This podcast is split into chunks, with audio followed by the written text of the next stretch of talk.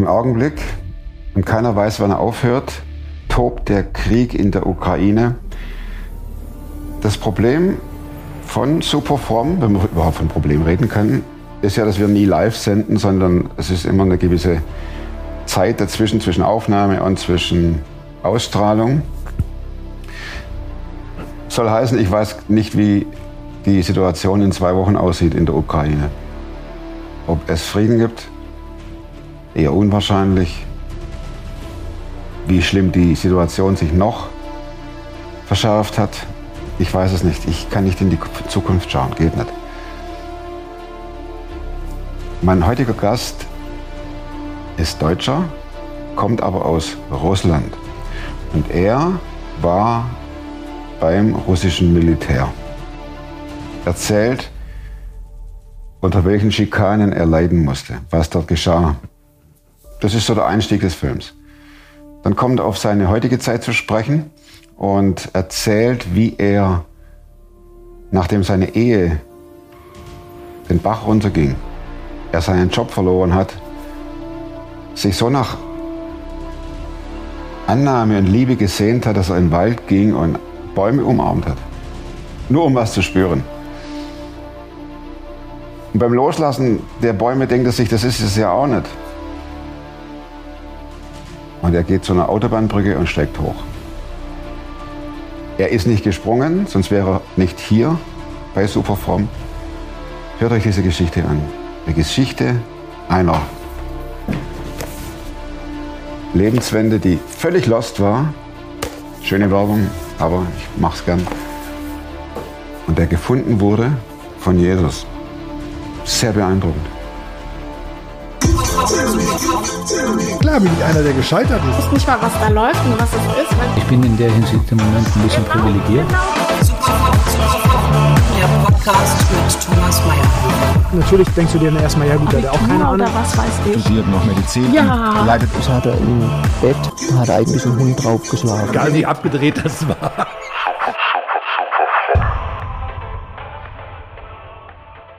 Ich weiß nicht genau, wann der Film jetzt ausgestrahlt wird und ich kann nur hoffen, dass ja.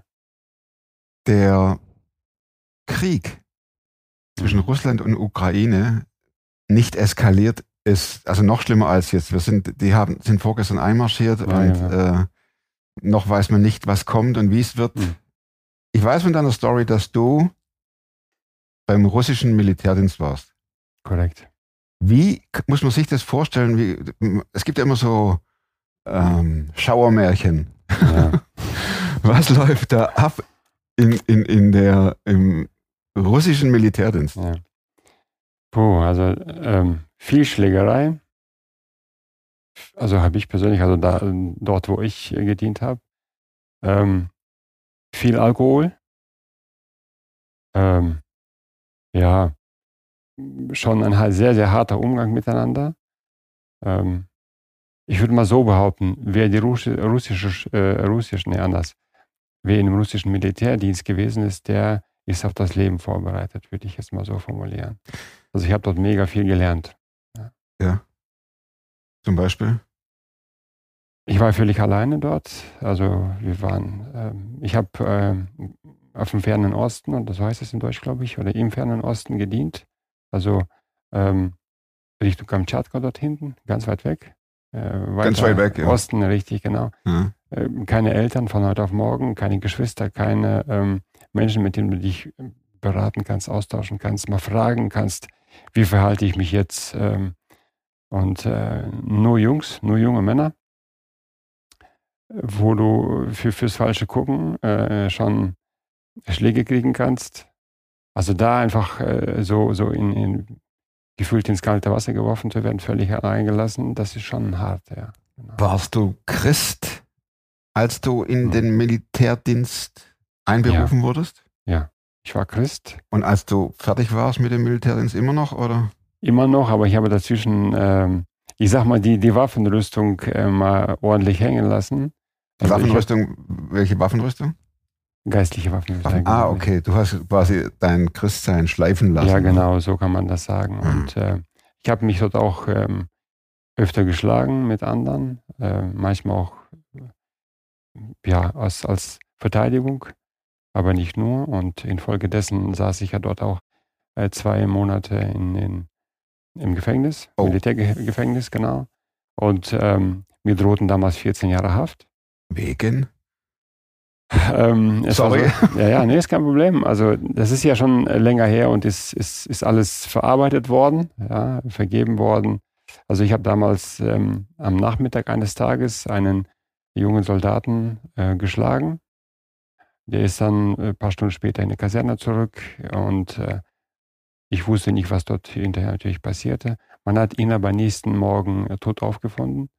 Ähm, und äh, man hat äh, mir das dann unterstellt, weil man es gesehen hat am Nachmittag, dass ich ihn geschlagen habe. Und, äh, aber ich war nicht daran schuld, dass er dann äh, eben ähm, tot aufgefordert ist oder ich, ich habe da keinen Einfluss drauf gehabt, so direkt.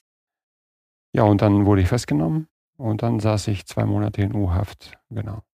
Und äh, dort, und das war wahrscheinlich, so denke ich mir mal jetzt einfach, so dieser, dieser Punkt der Kehrtwende. Da saß ich dort und habe dann gebetet und habe gesagt, Herr, wenn ich, wenn ich hier noch einmal rauskomme irgendwie, Mhm. dann werde ich äh, dir treu nachfolgen und ich werde äh, schon dann den Glauben und die Beziehung zu dir ernster nehmen als bis dato. Und du kamst raus, sonst wärst du nicht her. Nach diesem Gebet war es, ich meine, ähm, sieben bis zehn Tage, irgendwas sowas. Oh, das ist schnell. Ähm, das, da war ich raus. Und äh, Wie ging es dir da, als du auf einmal hörtest, dass der tot ist, dieser Soldat? Und das war schon hart. Ähm, das war schon hart.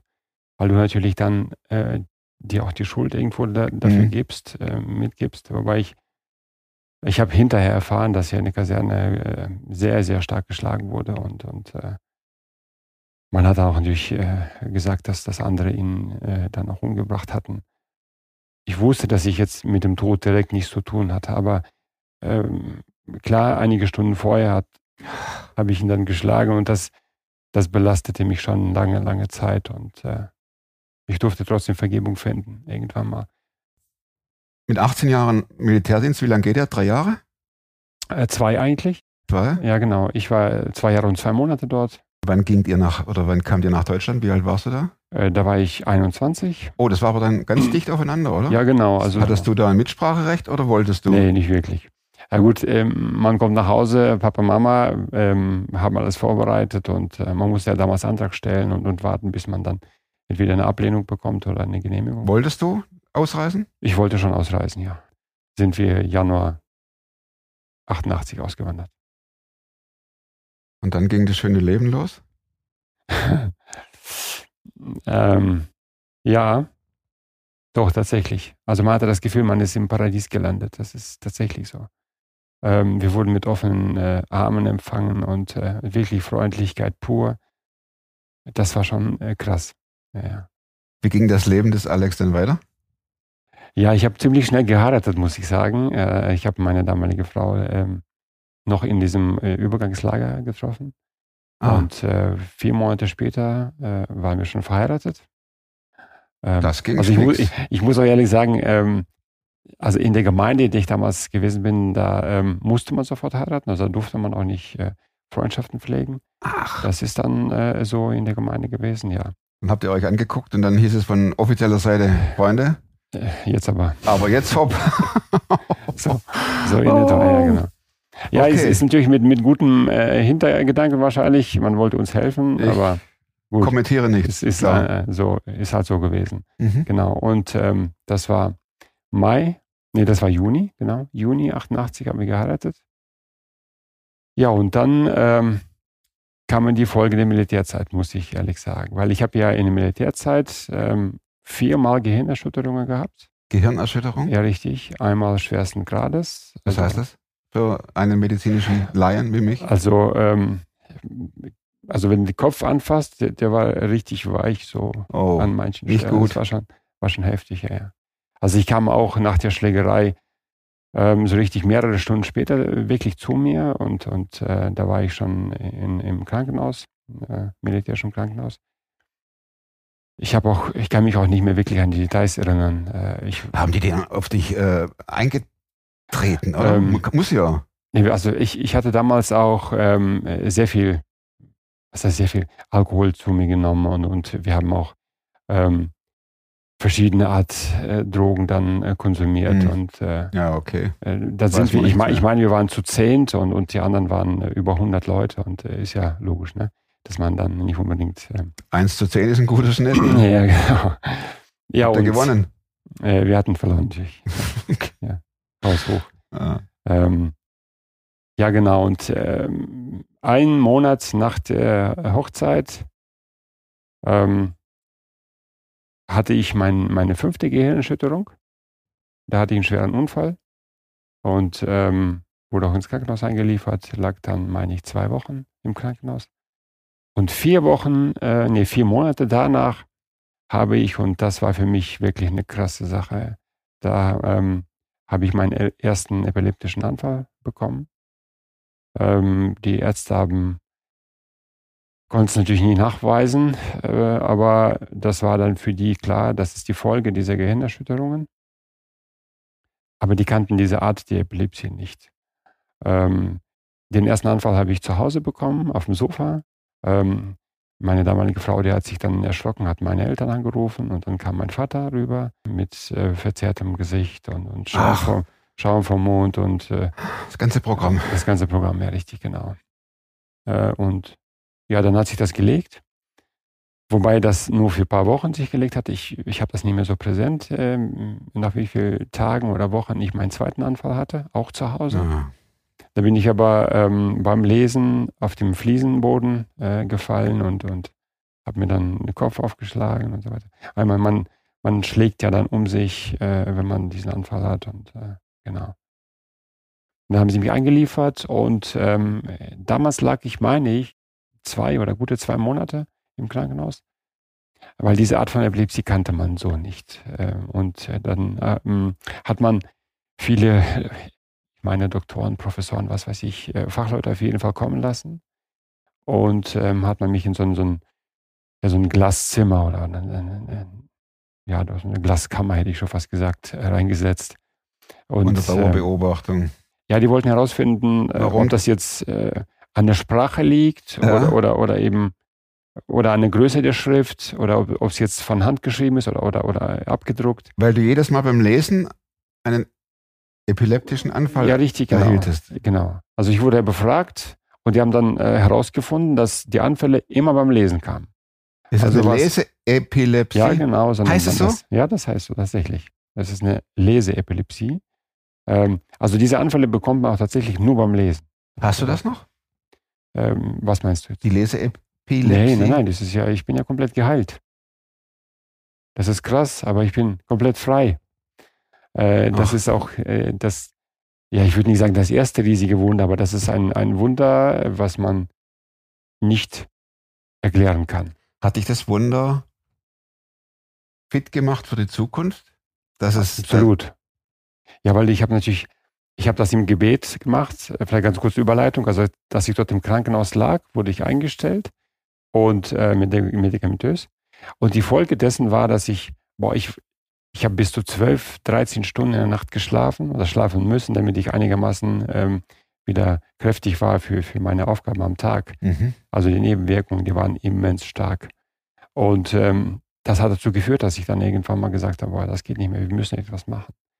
Und dann habe ich mit meinem Freund, ähm, der auch Epileptiker war, ähm, so quasi zusammengeschlossen. Wir haben gesagt, lass uns mal überlegen, wie wir das äh, irgendwie lösen können, ob es irgendwie Hilfe gibt. Und dann haben wir gebetet ähm, und man hat uns einen Masseur empfohlen. Ich weiß gar nicht, ob er Christ war oder nicht, das weiß ich gar nicht. Man hat uns die Adresse gegeben, da haben wir einen Termin gemacht, haben zu Hause gebetet ähm, und dann sind wir dahin gefahren. Und dann saß ich bei diesem Masseur in, in, in seinem Behandlungsraum und dann erzählte ich ihm die Geschichte. Und während er massierte, sagte er mir dann, ähm, wenn du dann hier rausgehst, brauchst du keine Medikamente mehr nehmen. Da habe ich gedacht, das ist aber untypisch. Weil normalerweise, wenn man tatsächlich absetzt, die Medikamente, muss man das äh, langsam und, und über längere Klar, Zeit und ausgleichen. unter Aufsicht äh, Mhm. von, von Fachleuten machen. Ähm, aber hier sagte er mir einfach, wenn du jetzt rausgehst, du musst nichts mehr nehmen. Da habe ich Mhm. gedacht, okay, Alex, du hast gebetet, dass Gott dich heilt, dann musst du jetzt auch mutig genug sein und sagen, thank you, danke Jesus, ich nehme das Geschenk an. Und das habe ich auch gemacht. Ja, also äh, ich bin raus, ich weiß nicht, ob das jetzt erste Mülltonne war oder das zweite, ich habe keine Ahnung. Wir haben angehalten, da bin ich raus und genau, alles da rein. Äh, sämtliche Medikamente, kam nach Hause, alles entsorgt, was ich zu Hause hatte. Ähm, und ich hatte nie wieder einen Anfall. Ach. Nie. Kein einziges Mal. Und das ist jetzt schon weit über 20 Jahre her. Kein Wie alt war denn der Marcel? Aber ich, ich schätze mal, dass Anfragen kommen, ja, wo ist der? das kann sein, ja, aber das, ich weiß gar nicht, ob er noch lebt. Ich, ich ja, habe keine genau, Ahnung. okay. Ich weiß auch Also gar nicht, äh, wer Mhm. das ist und ähm, ich habe mir das auch nicht gemerkt. Äh, ich habe auch keine Notwendigkeit darin gesehen irgendwie. Keine Ahnung. Und dann war der Alex geheilt und ist ein lebendes Wunder und das Leben ging dann steil bergauf, oder? Also ich war dann davon äh, tatsächlich äh, geheilt.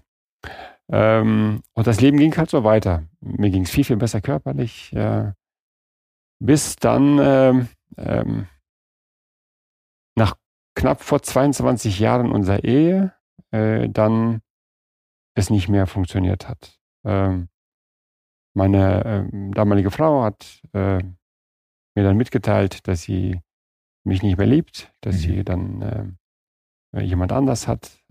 Und ja, das hat dazu geführt, dass wir dann uns natürlich trennen mussten. Und ähm,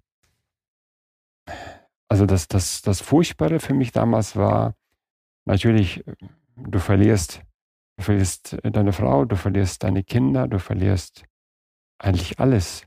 Also ich habe mich so gefühlt, dass, als hätte man mir den, den, den Boden an den Füßen weggerissen von jetzt auf gleich. Das war, das war krass. Mhm. Und äh, im selben, also ich, ich weiß nicht, wie viele Monate später, ähm, ist auch das Unternehmen, für das ich tätig war, insolvent gegangen. Also ich habe Arbeitsstelle verloren, ich habe jegliches Einkommen verloren, äh, das Haus verloren, dann haben wir, das haben wir dann verkauft mit sehr großen Schulden, auf denen äh, wir dann sitzen geblieben sind. Also ich muss ganz ehrlich sagen, ich ging raus. Ich hatte sechs Kisten, kleinere Kisten gepackt, mit, mit meistens mit meinen Büchern. Zwei Koffer vielleicht. Das war's. Dein ganzes Leben. Ein kleines, sechs Also- kleine Kisten und zwei Koffer. Richtig. Und da bin ich, ähm, da bin ich abgerutscht, muss ich sagen. Abgerutscht heißt? Ich habe sechs Monate lang meine Wohnung nicht geputzt, zum Beispiel. Also, aber keiner hat es gemerkt, keiner hat es gewusst. Äh, weil ich nach außen hin äh, tatsächlich überhaupt nichts anmerken habe lassen. Das Problem. Ähm, und ich, ich wollte nicht mehr leben einfach. Das war.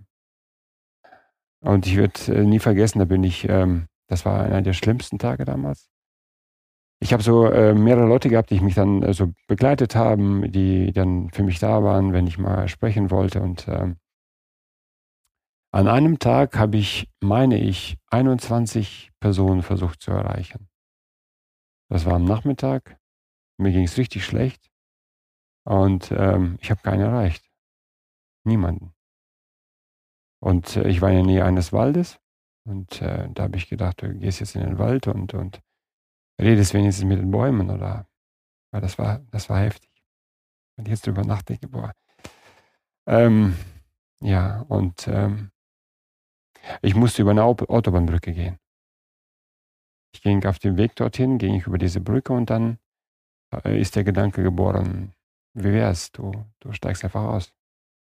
Weil es macht eh keinen Sinn. Ähm, du hast nichts, du hast niemanden, du hast alles verloren.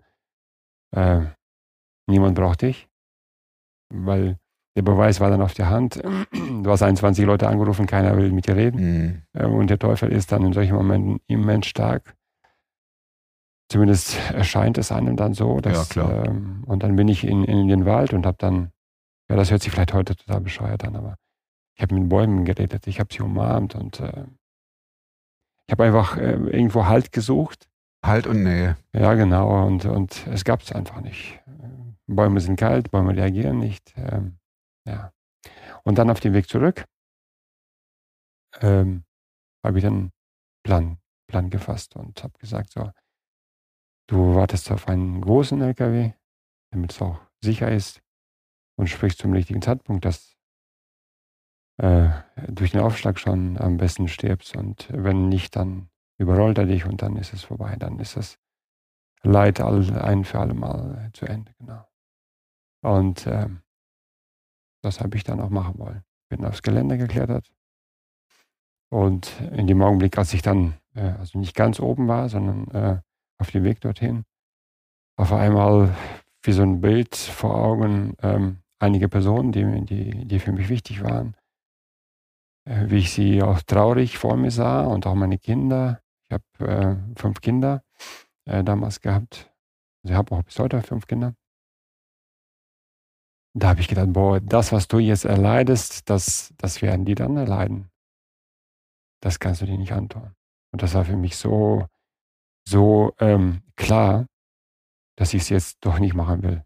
Dann bist du wieder runter. Bin wieder runter, genau. Und dann bin ich nach Hause, genau. Und ähm, habe dann Menschen gesucht. Mit meiner Schwester habe ich viel, viel gesprochen, mit einer jüngsten Schwester. Habe ich dann gebeten, dass sie mir hilft zu Hause mit ihrem Mann. Die kam dann zu mir nach Hause, die haben mir geholfen, wieder in, in das normale Leben zurückzufinden, haben mir geholfen, meine Wohnung zu putzen und, und all solche Sachen. Genau, aber das, das, wovon ich nicht geheilt wurde, war Hass. Also das war. Auf wen? Also, auf mich selbst in erster Linie. Auf meine Ex-Frau. Für alle Menschen, die, die da irgendwie mit beteiligt waren, direkt oder indirekt. Also ich habe, ich würde sagen, jeden, der, der da in dieses Profil passte, habe ich abgrundtief gehasst. Das, das, das ist heftig. Und ich war Christ. Das ist, das ist ja das, was eigentlich gar nicht passt. Ich habe versucht, das zu verarbeiten, indem ich einfach äh, mehr gearbeitet habe. Ja, Also ja. ich habe dann äh, tatsächlich 24-7 gearbeitet, also 24 Stunden, klar ein bisschen geschlafen. Äh, das war heftig. Ähm, also habe ich das verdrängt, also den Schmerz verdrängt, vielleicht den Verlust und, und so diese, diese Gefühle. Aber die, das Ganze, das kippte, würde ich jetzt mal sagen, so in, in die andere Richtung, dass der Hass immer, immer heftiger wurde, so dass ich sogar äh, den Kindern gesagt habe, boah, ich hasse so eure Mutter. Ne? Du hast, Äh. du hast im Prinzip, bist du von dem Brückengeländer wieder runter Ja, und der Hass richtete sich ja auch im Prinzip gegen dich selbst, sagtest du ja eben, du hast dich Ja, das gehasst stimmt. auch. das stimmt. Aber wenn man 24-7 arbeitet, ein paar Mhm. Stunden Schlaf weg, ein paar und dann äh, wahrscheinlich hast du auch Kaffee in dich reingeschüttet. Damals war viel Tee, damals wahnsinnig viel Tee. Ja, Okay, Tee, ja genau. das zerstört ja. Ja, das hat mit mir, ich weiß, ich kann es gar nicht beschreiben. Also ich habe nur noch funktioniert. Mhm. Du warst ja Äh. wahrscheinlich unausstehlich. Ja, das stimmt. Das stimmt. Ähm, ich habe den Kindern, und das, das wollte ich nochmal sagen, unbedingt, das, das tut mir wahnsinnig leid. Ich habe mich äh, auch auch entschuldigt bei allen Kindern dafür. Ich habe ihnen gesagt, wenn eure Mutter jetzt hier vor mir liegen würde und würde verbluten, ich würde drüber steigen und ich würde weggehen. Ich würde ihnen nicht helfen. Ähm, ich meine, sowas zu denken ist schon, ist schon krass. Sowas auszusprechen ist, ist Wahnsinn. Und, und sowas den Kindern dann auch zu sagen, ähm, Das toppt alles noch. das toppt alles, ja, genau. Und das, das, ich war aber selber müde davon. Das, ähm, also das ist ein Zustand, den kann man gar nicht so richtig begreifen vielleicht. Ja, man Ähm, funktioniert und ist noch, noch mechanisch und ja, denkt und reflektiert ja auch nichts mehr, oder? ja, das stimmt. Du redest und redest und lässt alles raus, was in dir drin ist. Ja. Nicht gut.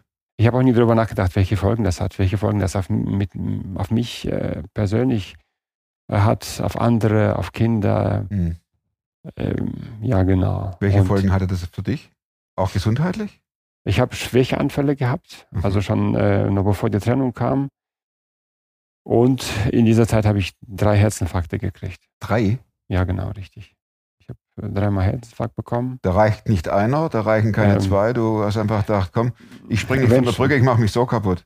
Ja, das äh, war nicht mit Absicht natürlich, das ist klar, aber indem du immer nur arbeitest und und ähm, das hat mich, das hat mich Oh. Lass uns zur Veränderung Ja. kommen. Ja, genau. Das Wie, macht, wie, wie ging die Veränderung? man hat mir einen Mann empfohlen. Und da bin ich zu ihm hin. Äh, werde nie vergessen, das war mega. Der, der wollte eigentlich gar nicht mit mir reden. Und der hat zu mir gesagt, wenn du mit mir reden willst, dann musst du zu mir kommen. Das war eine sieben Stunden Fahrt. Und da hat er gesagt, eine Stunde kostet 300 Euro. Und ich habe gesagt, ich komme. Ich war zwei Stunden dort, äh, am selben Tag noch zurückgefahren. Und an dem Tag habe ich festgestellt, Alex, nicht deine Leute brauchen Hilfe, du brauchst Hilfe. Und äh, dann habe ich ihn tatsächlich gefragt, er ist mein Mentor gewesen, dann äh, gute zwei Jahre. Ich habe ihn gefragt, ob er mir helfen kann. Ich habe mein Leid geklagt und habe gesagt, so geht es mir wirklich. Aber ich will davon frei werden. Und da hat er gesagt, okay, dann helfe ich dir. Da hat er mich gefragt, ob ich Christ bin. Ich habe gesagt, jawohl, bin Christ, ich liebe Jesus, er lebt in mir. Und hat er gesagt, das kann nicht sein. Das kann nicht sein. Du kannst dich auf der einen Seite sagen, Jesus lebt in mir, sprich seine Natur, sein Wesen, seine Art, seine. Auf der anderen Seite hast du die Menschen, du hast dich selbst, das, das geht nicht. Du, du, äh, du kannst sie nie vergeben, das geht nicht. Und da hat er mir gesagt, du musst dir mal Gedanken darüber machen, was Gnade ist, was Gnade bedeutet. Gnade und Vergebung, das ist der Schlüssel. Aber ich habe ich hab ja Gnade und Vergebung verstanden, so vom Kopf her. Vom Kopf her. Ich bin ja, halt, ne? ich bin ja äh, in einem christlichen Haus aufgewachsen. Es ist ja nichts Neues gewesen für mich. Ähm, und dann wurde mir bewusst, dann fiel quasi diese Information aus dem Kopf ins Herz, dass ich begriffen habe, wow, Jesus hat mir alles, alles vergeben. Und das Entscheidende, was mich damals wirklich umgehauen hat, er hat mir vergeben, was ich in der Vergangenheit getan habe, was ich in der Gegenwart tue und alles, was ich noch je tun werde. Es ist völlig, völlig egal. Es ist alles vergeben. Und dann, dann habe ich gedacht, das kann nicht sein. Das kann doch nicht sein, dass er mir schon alles, alles, alles vergeben hat, was ich noch tun werde. Und dann, dann ist mir wirklich wie Schuppen von den Augen gefallen. Da habe ich gesagt, boah, danke Jesus, danke, thank you, das war. Wie würdest du diesen Moment beschreiben? Ein hochemotionaler Moment, oder? Millionen Tonnen Gewicht vom Herzen runter. Es ist, man, man kann es nicht beschreiben. Man, man muss es erleben. Aber das Besondere, was bei mir gewesen ist, also ich habe, das ist jetzt kein Prozess gewesen, es war so eine, so eine punktuelle Geschichte. Wie auf einmal ein Licht aufgeht und, und, und du checkst auf einmal, ach, ach so, dieses, dieses Ach so Erlebnis, das, das war krass. So ist Glaube eigentlich. ja, ja, genau. So ist Jesus eigentlich. Das, das war für mich. Und in dem Augenblick habe ich gemerkt, ich bin wirklich ich bin ein neuer Mensch. Also das war jetzt kein, keine Wandlung oder so. Gut, dort hat der Prozess begonnen. Ja, diese Heilung und, und Wiederherstellung und so weiter. Aber ich habe ich es begriffen. Ich werde geliebt, so wie ich bin. Ich bin angenommen. Ich muss weder mir noch jemandem was beweisen. Erst recht nicht Jesus. Das war, War das der Mentor Christ? ja. Wie ging dein Leben dann weiter? Ich meine, es, es, Ja. es ändert sich ja nur in einem was erstmal, ne? Ja, richtig, genau. Also ähm, als ich bin dann zu meinen Kindern gefahren, habe mich dann äh, zum Teil auf Knien vor denen äh, entschuldigt. Och, das war hart, oder? Für, auch Ja. für deine Kinder, meine ich. Ja, genau. Für die Kinder war es hart. Ja. Für mich nicht.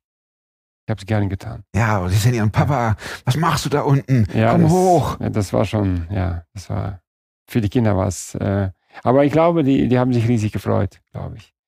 Weil die auch gesehen haben, Papa ist anders. Ja, Papa ist anders geworden. Das, Ah, Und ähm, äh, jetzt zu meiner Ex-Frau. Also ich hatte in, in, in meiner Kontaktliste im Handy ähm, ihre Nummer natürlich gespeichert gehabt und da standen nur zwei Buchstaben, Ex. Und das war mir schon damals, als ich so äh, im Hass gelebt habe, das war mir zu viel Aufmerksamkeit für sie. Da habe ich gedacht, boah, das, auch das ist schon zu viel. So. Und als ich diese Erneuerung sozusagen erlebt habe, ich habe mein Handy genommen, habe dann ähm, den Namen geändert, aber nicht auf den Namen, wie ich sie immer gerufen habe, sondern wie sie gerufen werden wollte.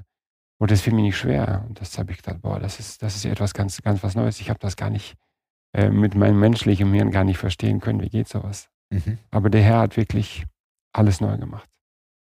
Ich trage ihr überhaupt nichts nach, gar nichts. Äh, Ich habe mir vergeben. Mhm. Ich habe ihr vergeben, alles, äh, was zu vergeben war. Ich habe jedem einzelnen Menschen alles vergeben. Sag nichts. Bin absolut frei. Das ist ein Alex, Lifestyle. Wie fühlt sich das an?